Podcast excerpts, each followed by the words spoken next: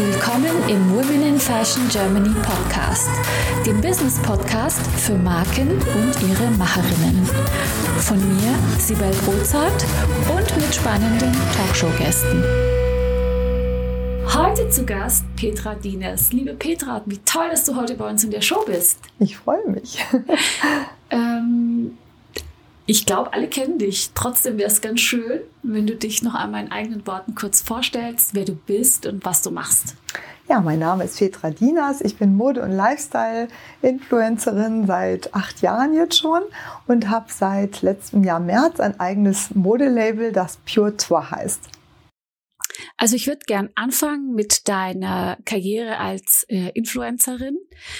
Kannst du uns erzählen, wie das angefangen hat? Weil du bist ja jetzt mittlerweile, glaube ich, bei über 500.000 Followern, was der Wahnsinn ist. Das ist ja so Number One. Und du hast da auch eine Nische belegt. Vielleicht kannst du uns erzählen, wie du angefangen hast, ob das so der Plan war oder wie du da hingekommen bist. Ja, genau. Ich gehe nochmal einen Schritt zurück. Also ich habe Betriebswirtschaft studiert und bin direkt nach meinem Studium nach Asien gegangen, habe dort für eine deutsche Brillenfirma im Marketing und Vertrieb gearbeitet und in meinem ersten Urlaub bin ich nach Bali geflogen und habe wunderschöne Teakholzmöbel gesehen. Und das war 1996 oder 97, 97 war es genau. Ja, und ähm, dann habe ich gedacht, Mensch, das ist ja ein toller Trend und habe meine ganze Ersparnis zusammengekratzt und habe das nach Deutschland geschickt, also einen Container mit, gefüllt mit Teakmöbeln nach Deutschland geschickt und habe gedacht, naja, meine Freunde können das irgendwie verkaufen. Aber ist man noch ein bisschen naiv mit 27. Ja, und ähm, dann kamen die Sachen auch an und da war auch tatsächlich eine große Nachfrage, aber die Qualität hat nicht so gepasst. Also habe ich auch ein bisschen Geld verloren. Aber ich habe gesehen, dass das so ein aufkommender Trend war. Ja, und dann habe ich ähm, erstmal parallel gearbeitet, habe diese Firma aufgebaut und habe dann parallel noch als Marketing-Vertriebsleiterin da weitergearbeitet, Asien. Ja, und ähm, dann habe ich im ersten Jahr gesagt, ich muss zehn Container schaffen. Das war ganz schwierig. Und äh, im zweiten Jahr hatte ich also gleich einen Einkäufer besucht, der mir gleich 50 Container in Auftrag gegeben hat. Nur ich hatte das Geld gar nicht. Naja, ähm, bei der Deutschen Bank in Singapur wurde ich schon gleich an der Pforte abgewiesen. Aber also am Ende hat alles geklappt. Wir hatten hinterher also ein relativ großes Unternehmen für Teakholz, Gartenmöbel, für Korbmöbel und später für Kunststoffratternmöbel mit eigenen Produktionen in Indonesien und China. Und ja, irgendwann bin ich wieder nach Deutschland gekommen, habe meinen Mann kennengelernt und äh, wir haben einen äh, Sohn bekommen und ich bin immer nur hin und her gejettet zwischen Deutschland und Asien und den Produktionen und Vertrieb in den USA und so weiter. Und mein Mann ist auch so ein Workaholic und dann habe ich irgendwann gesagt, also geht das nicht weiter, jetzt müssen wir eine Entscheidung fällen. Ja, und dann konnte ich äh, ganz gut vor der Krise damals, vor der Finanzkrise 2008 die Firma verkaufen. Ja, und dann äh, war ich ein Jahr zu Hause und ich wollte auch nie wieder arbeiten, weil ich war körperlich total am Ende und wollte mich also nur noch meiner Familie widmen. Aber wie, man, wie das dann so ist, wenn man so viel unterwegs war und immer busy, ähm, ja, da hat mir was gefehlt. Und da ich immer in die Modebranche wollte, schon als kleines Mädchen, aber ähm, dann eben mein Leben anders verlief, habe ich gesagt, so, und jetzt werde ich Mode- und Lifestyle-Bloggerin. Und alle haben mich davon abgehalten. Also meine Eltern haben gesagt, um Gottes Willen, das kannst du nicht machen, du kannst dich nicht so öffentlich machen. Ne? Das war 2015. Aber mein Mann hat mich immer unterstützt. Er hat gesagt, du machst das schon. Ja, und dann bin ich tatsächlich eigentlich mit einem Jahr verzögert angefangen. Und ja, dann, ähm, also ich muss sagen, 2008 habe ich noch fünf Jahre für die alte Firma weitergearbeitet. So, da muss ich kurz zurück. Ja, und dann bin ich gestartet. Und äh, am Anfang habe ich nur andere Frauen fotografiert, weil mir es ja selber so peinlich war, mich so ins Netz zu stellen. Na, und irgendwann haben die gesagt, warum fotografierst du dich eigentlich mal selbst? Du hast so, so einen tollen Style.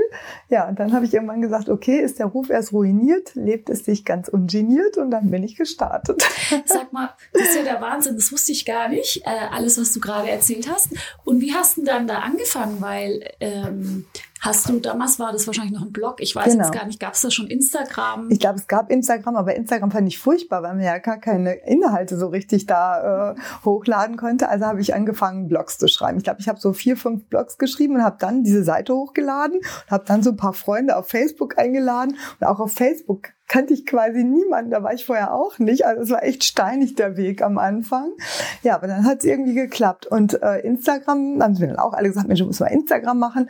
Ja, da habe ich immer so einmal die Woche ein Foto hochgeladen und habe mich gewundert, warum nichts ging. Und da habe ich irgendwann mal jemanden getroffen, der hat gesagt, na ja, also du musst auch mal jemand anderen kommentieren und du musst einfach jeden Tag ein Foto hochladen. Und seit 2018, also ich hatte 2018 1000 Follower im Juni ja, und dann hatte ich ja letztes Jahr im Januar 500.000 und jetzt habe ich über 600.000. Das ja. finde ich so, äh, also ich weiß gar nicht, wie das geht. Also da, da möchte ich gern von dir lernen, wie du das machst, weil ich glaube, mit so auch einem Foto hochladen ist es nicht getan. Und ich ja. glaube, es hat sich ja da auch was geändert. Also ich äh, versuche mich da ja auch zu besseren Reichweite zu bekommen, ist ja ganz wichtig auch für unser Netzwerk. Und da tue ich mich sau schwer, weil wenn ich jetzt irgendwie 50 Follower oder 100 Follower die Woche habe, komme ich ja auch nicht auf 500.000. Was ist da passiert? Wo war da so der Kickstart, ähm, wo du sagst, ähm, das war vielleicht ein Auslöser oder das war der Grund, warum ich plötzlich äh, so viele Follower bekommen habe oder mehr, mehr Abonnenten einfach? Man muss natürlich sagen, ich mache das jetzt tatsächlich hauptberuflich. Ne? Und ich bin, man denkt immer, naja, die lädt am, am Tag ein Foto hoch. Wie du schon sagst, so ist es ja nicht. Ich bin ja im Grunde den ganzen Tag unterwegs und damit beschäftigt, meinen Content zu kreieren. Ähm, sei es, dass ich irgendwelche Leute besuche, interviewe oder was weiß ich nicht, oder mir Kollektionen angucke oder dass ich eben ein Fotoshooting habe. Und wenn man das so nebenbei macht, ich sag mal, dein Hauptbusiness ist ja was anderes, dann stelle ich mir das unheimlich schwer vor. Also das, das dann noch diese Energie aufzuwenden. Ähm, ja, also ich glaube, was mir auch geholfen hat, ich hatte, ähm, ich glaube, es war im November 21 hatte ich irgendwie, ich glaube, 360.000 Follower. Und dann fing, fing das ja richtig an mit diesen Reels. Und da habe ich unheimlich viele Reels gemacht. Und ich glaube, in dem Moment wusste ich einfach, wie dieser Algorithmus funktioniert. Und dann bin ich so ein bisschen auf dieser Welle geschwommen und habe dann halt in ein paar Monaten unheimlich viele Follower gemacht. Und jetzt im letzten Jahr, weiß ich nicht, ist da wieder was umgestellt worden. Viele machen jetzt Reels, also hat man natürlich wieder mehr Konkurrenz in Anführungsstrichen und wird dann auch nicht mehr so gepusht. Also im Moment habe ich auch nicht die Rätselslösung, aber man muss halt den Markt einfach auch so ein bisschen beobachten und gucken, was läuft und naja, da muss man seinen Weg finden. Aber das Wichtigste ist, dass man wirklich authentisch ist. Also ich glaube, man darf einfach nicht versuchen, jemand anderes zu sein, die man vielleicht auch gerne sein möchte. Ne? Man muss einfach mit dem auch zufrieden sein, was man kann oder was man eben auch nicht ist. Das ist, glaube ich, das Wichtigste. Und ähm, ja, ich denke einfach auch ein bisschen Mensch menschlich sein und ähm, ja dieses authentische und nicht so viel bearbeiten diese Fotos. Ich hab halt natürlich wenn ich irgendwie mal geschwollen bin dann gebe ich auch zu. Natürlich mache ich mir da auch mal was weg. Aber ich glaube es bringt nichts sich da ständig irgendwie die Fotos zu bearbeiten. Und wenn man dann die Leute hinterher trifft dann erkennen die eigentlich wieder. Das würde ich nicht wollen das, äh, da sagst du was. Das war ja früher auch noch mal so ein ganz anderer Trend. Da hat man viel mehr bearbeitet und jetzt ist man wieder zurück zu Natürlichkeit, weil eben diese Authentizität einfach so wichtig ist. Ja. Und da hast du ja deine Nische gefunden und du verkörperst ja, also du bist ja so ein Vorbild für Frauen in deinem Alter. War dir das auch von Anfang an klar, diese Strategie? Hast du das gleich so gesehen oder hat sich das so ergeben? Nee, das hat sich tatsächlich so ergeben. Und da habe ich noch so eine kleine Anekdote. Ich äh, hatte mal im Industrieclub in Düsseldorf so einen kleinen Vortrag gehalten, damals über meinen Blog, ist auch schon zig Jahre her. Und habe dann auch so ein paar Fotos an die Wand geworfen, wie ich da so lila und was weiß ich nicht kombiniert hatte. Naja, und da saß eine Frau ganz vorne in der ersten Reihe und die guckte immer mich ganz kritisch und ungläubig an und stellte auch unglaublich kritische Fragen. Also ist ja auch alles okay, aber naja, also vier Wochen später habe ich in, also in einem anderen Zusammenhang nochmal einen Vortrag gehalten und dann saß sie plötzlich wieder in der ersten Reihe und ich dachte mir, oh Schreck, was kommen jetzt wieder für Fragen? Und sie fragte gar nichts. Und nachher nahm sie mich so zur Seite und hat gesagt und hat sich bedankt bei mir und hat gesagt, ich hätte ihr Leben verändert sozusagen. Sie würde jetzt nicht nur schwarz tragen, sondern sie würde jetzt auch kommen kombinieren und ihr Mann wäre total glücklich darüber und sie bekäme ähm, von ihren Freundinnen Komplimente und ja, das bestätigt einen natürlich, dann freut man sich auch. Na klar. Aber das war nicht so geplant. Machst du eigentlich alles noch selber, weil es ist ganz schön viel Arbeit und ähm, wenn ja, wie lässt du dich unterstützen? Also ich mache tatsächlich ganz, ganz viel selbst. Das Einzige, was ich nicht selbst mache und auch auch in meiner Möbelfirma nie gerne gemacht habe, ist so Administration und Buchhaltung. Das gebe ich tatsächlich ab, weil das ist überhaupt gar nicht mein Ding. Ja, und so langsam bin ich jetzt gerade dabei, mir etwas mehr Unterstützung zu suchen. Ich habe jetzt jemanden, die vielleicht so ein bisschen mein Management übernimmt oder PR und so, weil das ist schon alles sehr, sehr viel Arbeit. Aber bisher habe ich das immer alles alleine gemacht. Wo ich jetzt auch noch die, die Modefirma habe, ähm, jetzt wird es langsam eng bei mir. Ja, das kann ich mir vorstellen. Also auf die Modefirma komme ich auch gleich nochmal, weil das ja. interessiert mich ja sehr, sehr brennend hier bei Women in Fashion Podcast, das ist ja logisch. Aber eben auch dieses Thema Markenaufbau und da glaube ich, können wir auch von dir ganz viel lernen und ähm, nochmal so zurück zu deinem Style und zur Mode Hast du das eigentlich immer schon so in dir gehabt oder hat sich das mitentwickelt oder wo kommt es her, dass du so eine Affinität hast? Also witzigerweise meine Oma, äh, meine Mutter ist gar nicht so modisch, aber meine Oma, die war immer schon mega modisch, mit der bin ich schon früher mal einkaufen gefahren. Ich komme ja aus dem Sauerland und da sind wir beiden schon immer nach Düsseldorf oder Dortmund damals gefahren, in die schönen Geschäfte und haben schon so ein bisschen geshoppt. Und ähm, ich glaube, ich habe nicht so einen typisch deutschen Style, weil ich sehr, sehr gerne auch so Mustermix liebe und so. Aber dafür lieben mich die Amerikaner auch unglaublich gerne. Ich glaube, du hast ähm, gesagt, du hast auch in Amerika viele Follower. Genau, Kann das sein? in Amerika tatsächlich etwas mehr Follower noch als in Deutschland. Und ähm, ja, ich liebe einfach dieses Modespiel, dieses, dieses, ähm, dieses Kombinieren. Das, das liegt mir irgendwie im Blut und das war schon immer so. Und wenn, wenn früher, weiß ich nicht, auch als ich zehn war, meine Mutter gesagt hat, du brauchst eine neue Hose, dann war mein Tag gerettet. Und auch beim Shoppen kann ich mich wunderbar entspannen. Ich gebe es ganz unumwunden zu. Wie schön, wenn das für dich meditativ ist, dann, dann verstehe ich auch, wie du das ganze Pensum schaffst, weil ja. sonst wird es ja schwierig. Genau. Ja, genau. Und kannst du uns auch noch mal so ein bisschen Einblick geben, ähm, wann dieses äh, Multiplikatoren-Influencer-Dasein, äh, wie das anfing, äh, wie soll ich sagen, zu einem Business Case zu werden, wie du, wann, wie das anfing mit Kooperationen und wie du dich da auch so reingearbeitet hast. Ich glaube, es ist am Anfang gar nicht so leicht, da anzufangen. Genau, also das Wichtigste ist tatsächlich, dass man immer nicht nur drüber redet, sondern halt auch irgendwann mal anfängt, habe ich mir da ja dann auch gesagt. Ja, und man muss wirklich Zeit investieren und im Grunde auch Geld. Ich habe von Anfang an sehr auf Qualität geachtet. Ich habe immer mit guten Fotografen zusammen, mit professionellen Fotografen zusammengearbeitet. Es ist nicht so, dass mein Sohn oder mein Mann nicht im Urlaub auch mal ein Foto mit dem Handy von mir macht, aber eigentlich war das immer professionell. Und im Grunde nach anderthalb Jahren ähm, bin ich angesprochen von, von einer sehr äh, hochwertig. Ich wollte ja auch immer in den Luxus- und hochwertigen Bereich von einer ganz, ganz tollen Goldschmiede, ähm, ob ich da äh, was machen wollte. Und so fing das dann an mit den Kooperationen. Und da fängt man auch ganz klein an, also mit relativ niedrigen Beträgen. Aber gut, man muss halt immer anfangen. Genau. Und war das ja. dann für dich auch so ein Punkt, wo du dann gedacht hast, ah, jetzt geht's los? Oder hat es so ein bisschen gedauert, ja, nee, da habe ich mich schon sehr gefreut, muss ich sagen. Und dann ging es eigentlich, ich weiß jetzt gar nicht, wer der zweite war, aber es ging dann relativ schnell. Wenn man einmal so einen Fuß in der Tür hat, dann äh, hat man auch mehr Selbstbewusstsein, muss man auch sagen. Ne? Und dann kann man vielleicht auch von sich mal Leute ansprechen. Wobei das ist eigentlich das, was man nicht machen soll. Also am Anfang hatte ich immer die Leute im Kopf, mit denen ich gerne wollte, aber so weit waren die damals alle noch gar nicht. 2015 hatten die da von Instagram noch nichts gehört, so ungefähr. Und von Influencerinnen auch noch nicht so viel. Und das ist der falsche Weg man muss eigentlich warten, dass man selbst angesprochen wird. Gut, bei mir ist, ich kriege jeden Tag zig Anfragen, da sind 95 Prozent und 99 Prozent Schrott, aber es ist immer was, was heißt Schrott in Anführungsstrichen, aber immer Passt muss ja nicht zu, zu einem passen. Also genau. Also es ist nicht nett genau. ausgedrückt, aber es muss einfach passen und dann suche ich mir immer was aus und das ist, glaube ich, der richtige Weg. Man muss da leider auch ein bisschen Geduld haben, bis die auf einen zugehen, weil die wollen ja dann auch was von dir. Wenn man umgekehrt, das ist immer schwierig und sich selbst zu verkaufen, das ist viel schwieriger. Als ich früher meine Möbel hatte, ich war immer eigentlich so ein Vertriebsmensch. Ich konnte wunderbar meine Möbel an den Mann bringen und äh, an die Frau und überhaupt an, an, an die Geschäfte und die großen Möbelhäuser. Aber umgekehrt, ähm, sich selbst zu vermarkten. Manche können das, sie haben einfach dieses wahnsinnige Selbstbewusstsein, aber da fehlt es mir auch immer ein bisschen, weil man denkt immer selber, man ist das nicht so viel wert.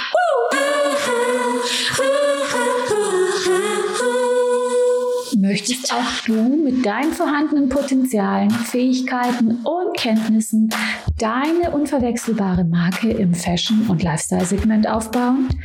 Ich helfe dir gerne bei der Gründung deiner eigenen Marke, biete dir meine Erfahrungen, meine Plattform und den Zugang zu meinem exklusiven Netzwerk. Triff jetzt deine Entscheidung und vereinbare dein kostenfreies Vorgespräch mit mir auf womeninfashion.de slash mentoring. ich glaube, es ist ganz gut, wenn man da so ein Management hat, das sich drum kümmert, weil ja. es ist immer so komisch, wenn man sich selber bepreisen soll, oder? Das ja, ist doch auch ganz schwierig. Schwierig. Also das kann ich wirklich jeder Influencerin nur auf den Weg geben, dass man vielleicht da früher anfängt als ich. Ne, das ist auch so meine Erfahrung, weil ich merke jetzt auch, wie toll das geht und was sie da für tolle Kooperationen an Land zieht und auch, ja, das, das klappt gut. Super. Ich würde ja. gern zu deiner Modelinie kommen, ja. weil ich habe mich so gefreut, als ich gesehen habe, oh, Petra macht jetzt auch Mode. Ähm, und ich weiß ja, was da für Arbeit dahinter steckt. Vielleicht kannst du uns so ein bisschen erzählen, wie das alles angefangen hat. Ja, also es war immer so mein Traum, so eine Modelinie zu haben. Und als ich damals 2015 angefangen bin, ich weiß, ich glaube, es war 2016, da hatte ich auch schon mal so ein bisschen damit begonnen. Aber da hatte ich natürlich noch nicht so viele Follower. Aber ich hatte tatsächlich schon viele Leute, die das toll fanden. Aber da habe ich dann gemerkt, Mensch, mit dem Blog kann ich jetzt geller, äh, schneller Geld verdienen. Und ähm, das war auch alles wirklich alles schwierig mit der Produktion und so weiter, das alles alleine zu machen. Ja, und jetzt, als die Pandemie so war, weiß ich noch, da bin ich sonntags mit meinem Mann spazieren gegangen und ich habe einfach so gemerkt, dass ich so ein bisschen so ein Unzufriedenheitsgehen in mir hatte. Und ich gesagt, ist ja alles gut und ist ja auch alles schön mit meinem Blog Blog und so, irgendwie, was muss da noch kommen? Ne? Und dann habe ich da schon so ein bisschen von geträumt wieder, von so einer Modemarke. Und wie es da manchmal so der Zufall will, hat mich dann jemand angesprochen, ob ich Interesse hätte und er würde ein tolles Team zusammenstellen. Und dann hat er wirklich ein Mega-Team zusammengestellt. Also ist auch nicht immer einfach, mit mehreren eine Firma zu gründen. Das hatte ich eigentlich auch schon mal zwischendurch. Das habe ich noch vergessen. Ähm, ich hatte eine Flächenheizungsfirma noch zwischendurch, nachdem ich meine Möbelfirma verkauft habe, bevor ich geblockt habe. Und da hatten wir aber ganz viele, waren wir auch viele Partner und das ist leider nicht so gut gegangen, ist leider schief gegangen. Und deswegen hatte ich mir geschworen, nie wieder mit Partnern was zu machen. Aber alleine könnte ich das jetzt gar nicht, ne? Mhm. Ja, und jetzt haben wir also ein Team, wo einer ähm, praktisch, die, die hat eh schon eine Fashion-Agentur, der kümmert sich, dass das mit der Mode alles klappt. Das heißt, ich designe. Das, hab, das ist meine Verantwortung. Aber die Umsetzung, die Produktion wird dann eben ähm, anders bewacht sozusagen oder geleitet. Ähm, der hat auch das Logistik, äh, hat auch das Lager und die Logistik. Ja, dann haben wir jemanden, der Events macht, der macht große Events, auch zum Beispiel heute, den organisiert er diesen Fashion Award und ähm, ja, der, der macht dann, organisiert dann die Events für uns. Dann haben wir jemanden, der sich nur um den Online-Shop kümmert und um das Marketing. Und so gesehen mache ich, ich zeige natürlich meine Mode auf meinem Blog und auf, auf Instagram und ich mache das Design. Und natürlich riecht man auch überall in alle anderen Sparten rein. Wenn es darum jetzt geht, irgend so ein Event zu organisieren, dann sage ich, ich bin raus, macht das macht ihr, das ist eure Aufgabe. Und da gebe ich auch ab, weil alles kann ich einfach nicht machen. Und sonst würde das, glaube ich, auch nicht so schnell, hätte das jetzt nicht so schnell funktioniert. Ja, weil plötzlich war die Mode da und dann ja. habe ich gedacht, wie macht die Petra das? Mhm. Jetzt verstehe ich das. Also du hast dein Team, wie groß ist denn dein ja. Team? Also wir sind tatsächlich ähm, äh, fünf Inhaber der Firma. Wow. ist auch noch äh, ein Fotograf dabei, der hat mhm. natürlich auch sein, ähm, seine Aufgabe. Der muss die Mode gut in Szene setzen, entweder an Models oder an mir oder jetzt auch auf Events fotografieren. Ja, also wir sind zu fünf, wie gesagt, ein echtes Wagnis, aber bisher funktioniert das irgendwie. Wahnsinn. Und ähm, wie stelle ich mir den Designprozess vor? Oder vielleicht fangen wir noch so an, denkst du dann, wie machst du das? Ähm, sagst du dann, okay, Kollektion, so und so viel Kollektion im Jahr, so und so viel Teile pro Kollektion? Mm, mm, wie, wie geht das oder wo holst du dir die Inspiration? Zeichnest du das oder gibst du den Sachen vor? Wie kann man sich so diesen Prozess vorstellen, deinen Designprozess? Also, ja, ich habe keine Modeschule besucht, muss ich sagen, und zeichnen kann ich auch nicht so gut, aber ich, ich kann mir halt unheimlich viele Sachen vorstellen, weil ich bin sehr kreativ und so gebe ich einfach meine Ideen und Gedanken weiter, ja, und das wird dann eben so nach meinen Vorstellungen umgesetzt. Auch da liebe ich so ein bisschen Mix and Match und das Besondere. Also ich, ich bin ja so ein Typ, ich liebe es klassisch, aber es muss immer so einen Twist haben. Und genau das versuche ich in meiner Kollektion umzusetzen. Ich glaube, das kommt bisher auch ganz gut an. Also im Moment machen wir so ähm, manchmal zwei pro Saison, dass wir erstmal so was anteasern und starten und dann nochmal noch mal was Zweites hinterherlegen. Also entweder zum Beispiel vor Weihnachten äh, würden wir vielleicht nochmal eine etwas ähm, festlichere äh, Kollektion machen oder kurz vorm Sommer nochmal eine richtige ähm, Holiday Collection oder sowas. Also das machen wir schon, aber eigentlich gibt es zwei große, kann man sagen, pro Jahr. Und wie viele Teile? Ich glaube, wir sind mit 21 Teilen gestartet in der, in der ersten Kollektion. Und ganz ehrlich, ich bin ja auch so ein bisschen so ein Bauchmensch und wenn mir zwischendurch noch was Tolles einfällt, das ist das Gute, weil ich ganz viel in Deutschland produziere, ne? dann wird das halt nochmal da reingeworfen. Also. Und, die, ja. und, und genau, und du, und deine Zielgruppe ist dann wahrscheinlich auch die gleiche? Ja, meine Follower, genau. Genau. Mhm. Ja. Und Richtig. wie funktioniert es mit dem Vertrieb? Die, äh, kannst du da noch ein bisschen was dazu sagen? Ja, ähm, also im Moment verkaufen wir ausschließlich online weil wir natürlich jetzt auch erstmal ein bisschen lernen wollten und erstmal gucken, wie die Kollektion ankommt. Also ich will nicht sagen, dass ich gerne später in den Einzelhandel gehen möchte, aber wir finden es einfach wichtig, uns erstmal jetzt so richtig zu setteln und wirklich richtig jemand im Markt zu sein, der das auch kann und beherrscht. Und bisher haben wir auch gar mal keine großen Schlappen erlebt, also dass das funktioniert gut. Und ja, und dann irgendwann werden wir bestimmt diesen Schritt wagen, aber im Moment ist es noch nicht so weit. Genau, dann machst du ja auch immer wieder so Events zu Fashion Weeks und so, wo du persönlich mhm, vor Ort bist, genau. wo man genau. dann die Kleidung sehen kann ja. und dann anprobieren und genau. anfassen genau. und anziehen. Mhm. So, ja. das ist so der, der Mix, den du machst. Ja, Verstehe. Genau. Mhm. Verstehe. Und dann, ähm, wie ist es? Kommst du mit den Kollektionen, also Piece Stücken pro Kollektion kommst du damit klar? Hat es gleich von Anfang an gepasst? Musst du manchmal nachproduzieren? Hattest du einen Überbestand oder ich denke, da wächst man ja auch so ja. rein. Es ist ja wahrscheinlich gar nicht so, dass es sich so aufgeht, wie du denkst, weil vielleicht haben eben deine Follower ja doch einen anderen Geschmack als du. Mhm. Und vielleicht ist ja das eine Teil dann doch begehrter und das andere weniger begehrt. Kannst du uns da so ein bisschen Einblick geben, wie das für dich ist? Ja, also ähm, eigentlich sind unsere äh, Stücke durch die Bank sehr gut gelaufen in der Kollektion, aber ich liebe persönlich Cardigans. So ganz schlichte, klassische Cardigans. Und die hatte ich wirklich in vier Farben gemacht, weil zu Hause trage ich eigentlich nur Cardigans. Und habe natürlich gedacht, das würde meinen Verloren genauso gut gefallen. Da habe ich also in die Röhre geguckt. Das ist nicht so. Die, die verkaufen sich, aber die tun sich also relativ schwer. Während wirklich die Teile, die etwa entweder in der Farbe, im Schnitt oder im Style halt irgendwie im Stoff irgendwie etwas anders sind, die kommen gut an. Und da habe ich ja halt sehr, sehr viel von, sehr viel ausgefallene Teile. Ich habe zum Beispiel auch einen Poncho, der ist total klassisch, aber der ist halt ein bisschen länger, der ist asymmetrisch geschnitten und der läuft auch ganz wunderbar. Nur die Cardigans, die, ähm, da werden wir, glaube ich, ein bisschen drauf sitzen bleiben. Verstehe. Und kannst du zwischendrin nachproduzieren, wenn das so irgendwie, oder wird das schwierig? Schwierig. Das ist schwierig. Ja, also ja. wenn es weg ist, ist es weg. Genau, also ich, ich überlegen jetzt gerade, also die, die Frühjahrskollektion, die wir noch gar nicht gelauncht haben, ähm, die kommt ähm, äh, unheimlich gut an, ist jetzt auch sehr, sehr gut angekommen in Frankfurt. Da habe ich jetzt auch schon überlegt, ob wir nochmal was nachschießen, weil ich habe einen eigenen Stoff kreiert und der muss ja dann auch erst, die Seide muss halt auch erst bedruckt werden und das dauert natürlich alles ein bisschen. Ne? Mhm. Na, ich habe jetzt äh, gestern nochmal ein bisschen nachgeschoben und nochmal den Auftrag erhöht. naja, dann schauen wir mal. Magst du noch so ein bisschen was zu deiner aktuellsten Kollektion sagen, was die ausmacht, was das für Teile sind, wie die Designs sind? Ja, also jetzt zum Frühjahr kommen, äh, kommt ganz viel Seide mit einem Stretchanteil, so dass man sich auch schön bewegen kann. Und das sind ähm, ja eigentlich äh, Drucke, die entweder in Orange oder in einem ganz tollen äh, Blauverlauf beziehungsweise ähm, in verschiedenen Blautönen äh, gemixt sind. Und dazu gibt's so Oversize-Jacken, aber auch so ganz kurze kleine Jäckchen. Ein bisschen geht's ja auch von Oversize jetzt wieder so in das Schmale zurück, aber die meisten lieben ja noch Oversize, deswegen muss man das alles langsam switchen. Ja, dann kommen ein paar Kaschmirteile, dann gibt's eine coole Bluse, die hat so Fashionistas, also quasi so Modeillustrationen als Muster.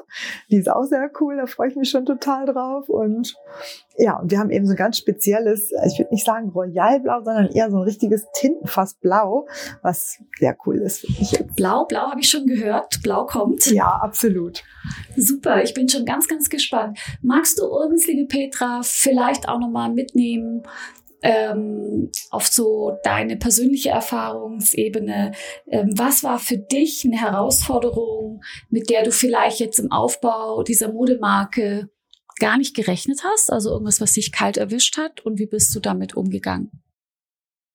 Ja, es ist tatsächlich so, dass man, ja, dass man nicht immer nur von seinen Lieblingsteilen ausgehen soll, wie jetzt zum Beispiel bei diesem Cardigan, der ist einfach viel zu normal, den, den bieten viel zu viele Leute an. Und ich glaube, man muss da wirklich so seine Linie finden. Ne? Also man muss so, ähm, ja, man muss so ein bisschen so Signature Pieces machen, zumindest gerade online, glaube ich, weil so sonst kann man sich einfach auch nicht abheben. Also man muss so eine ganz klare Linie fahren und das würde ich würde ich zu, den Zuhörerinnen und Zuhörern mit auf den Weg geben. Ja. Okay, verstehe. Und wenn wir zum Erfolg kommen, also wenn du sagst, ähm, was war so für dich ein persönlicher Erfolg, wo du gesagt hast, jetzt habe ich es geschafft, Chaka, etwas, was für dich ganz äh, besonders persönlich, ganz besonders wichtig war oder schön war? Also du meinst jetzt insgesamt oder jetzt mit der Modekollektion muss ich sagen, also Chaka, bis ich das sage, ich, ich habe viel zu hohe Ansprüche an mich selbst. Ich glaube, das dauert noch 100 Jahre, die werde ich wahrscheinlich nicht mehr erleben. äh, aber was mich sehr gefreut hat, dass eben nicht nur zwei, drei Teile aus der Kollektion gehen, sondern dass eigentlich die gesamte Kollektion bis auf zwei Teile nicht mhm. gehen sozusagen, ja, weil da liegt ja die Krux drin. Also du investierst, ja, mhm. ja und selbst ähm, äh, wenn die Marge vielleicht gar nicht so schlecht ist, aber wenn du jetzt halt einen Großteil nicht verkaufst, dann nutzt dir das halt auch alles nichts. Unterm Strich muss ja irgendwas übrig bleiben und das ist wirklich die Krux, das rauszufinden und ja, und wenn ich dann merke, Mensch, oder auch jetzt äh, gestern hatten wir eine Modenschau in Frankfurt und wenn den Leuten dann die neue Kollektion gefällt, dann muss ich sagen, ja, dann freue ich mich, weil das einfach so eine schöne ähm, Bestätigung dann ist. Ne? Was machst du eigentlich mit den Überproduktionen jetzt? Hast du da schon eine Idee? Nee, da überlege ich mir jetzt. Entweder wenn wir es in den nächsten zehn Jahren verkaufen, weil das sind ja Klassiker. Was soll's? Oder ich weiß nicht, muss ich mir mal irgendwas mhm. überlegen. Also ich finde es ja auch immer noch schön. Ich kann es ja selbst gar nicht verstehen.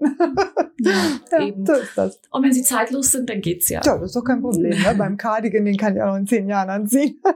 Letzte Frage, liebe Petra. Ähm, welchen Tipp, du hast jetzt eh auch schon wieder ganz viele rausgehauen. Der ganze Podcast ist bei mir immer ein Tipp und bei dir erst recht.